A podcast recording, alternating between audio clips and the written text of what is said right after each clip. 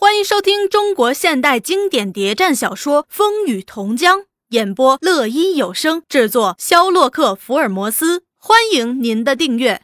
第一百二十三集，宣娘自去打理老房食宿，老婆婆却陪着老黄在堂屋坐地。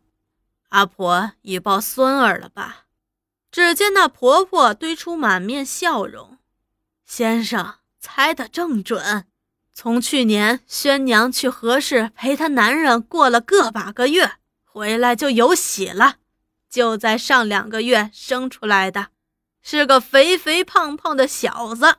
我对他说呀：“孩子是何氏怀的，就叫何生吧。”这小何生长得可像他爸了。他爸听到也非常高兴，每次来信都问到他：“哎，这年景……”真苦煞人呐！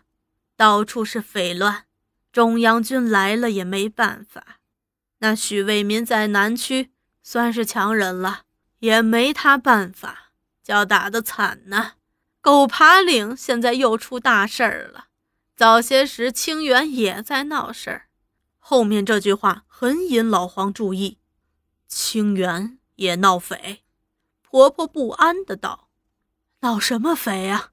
闹的是中央军，说是有人告发共产党，中央军来了个无特派员，带了好多兵，要抓那蔡老六，还有办学的一位蔡老师，闹了成夜，老六和蔡老师都没抓到，却把那百度的艄公抓去了，连草房也放火烧了，现在没人摆渡，连过个江都困难。老黄稍稍的安下心，却焦虑老六、黄洛夫、阿玉等一般人的下落。不久，宣娘把饭菜还有一西壶烧酒端出来。乡下没什么好吃的，蒸一碟腊肉，炒几个鸡蛋。老黄实在饿了，也不客气，拿起来就吃。老婆婆又叫他媳妇儿，把和生抱出来，叫先生看看。阿婆。你对先生说了，又不是外人。那孩子果然长得肥白，也不怕生。一见老黄还笑呢。老黄逗他玩一会儿，真快呀！一年不见就添丁了。一家人对着客人都高兴，老黄也就安心住下。第二天清早，老黄趁人没注意，起了个大早告辞。他想先退回下下墓，再做商量。昨天吃了那阵惊吓，赶路也特别小心。不久上得青霞山，到了潭头背，正在犹豫间，看不看汪十五去？那林雄魔被打后有什么动静？忽见前面松林内有人影闪动，他连忙拔出手枪，闪过一边仔细侦查，但见两男一女都做农民打扮，背了只小包袱，躲在树丛下。正在商量什么，他细一听，声音很熟。再探身一望，原来却是那黄洛夫和阿玉。他高兴极了，拽开大步，直奔过去。同志，我已等你们许久了。那男女吃了一惊，而后见是老黄，也都不要命似的奔上来。阿玉挥起拳头直打他：“马叔，你开的好玩笑！”黄洛夫几乎要把他从地上抬起来，玉华却忍不住一阵悲伤，呜呜咽咽的在哭。黄洛夫回身对他说：“玉华同志，你也过来。”那玉华还是哭得十分伤心。老黄安慰他：“你和大林同志的事情，我都知道了，我们慢慢说。各位，这儿不宜久留，我们走吧。”四个人当时结伴向下下墓进发。原来那黄洛夫、蔡玉华、阿玉在船上商量了一个晚上。玉华说：“狗爬岭既有我们的打狗队在行动，老黄同志一定也在不远。我们无论如何一定要找到他。水大王不能再当了。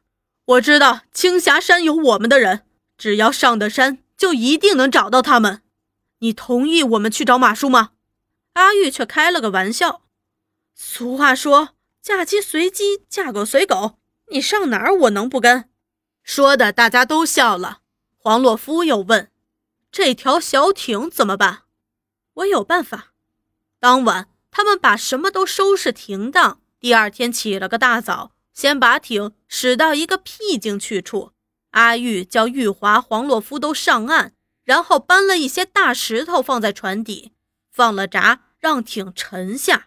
黄洛夫道：“这次我们真是破釜沉舟了。”阿玉内心。忽然涌出一阵悲伤，唉，不知道什么时候再回来，乘着他在江上游荡。将来革命成功，叫组织还你一艘大火船。说的阿玉和玉华都笑了。他们一行三人带着随身行李、干粮，向青霞山进发。这条路黄洛夫是走过的，因此一点不觉困难，饥餐渴饮。不知不觉就走到潭头背那片松林，黄洛夫认得当初陈聪叛变，顺娘就是带着他从村里逃到这儿躲藏的。他对大家说了这件事儿，大家都衷心的赞扬顺娘英勇忠贞。王洛夫却说：“这村上现在还有我们的同志，我想下去找找他，只要能找到他，一定能打听到马叔的下落。”阿玉满口赞成，玉华却担忧：“村里现在情况，你都明白吗？”正犹豫间，老黄叫了声：“同志，我已等你们很久了！”拽开大步奔向他们来。老黄等一行人来到下下墓，这三个新同志当时就受到极为热烈的欢迎。老黄对玉华说道：“你暂时休整几天，等组织研究你的问题后。”再分配工作，又对黄洛夫和阿玉说：“农民报不能停，必须马上筹备复刊。”看来下下木一切都没多大变化，只是在狗爬岭事件发生后第二天，许大姑派许果抬了头肥猪、两坛酒向三多表示祝贺。老黄道：“看来许天雄完全摸清我们的底细了。”三多道：“我也是这样想的，收下不好，不收也不好。和三福一商量，决定收下，分给同志们去了。”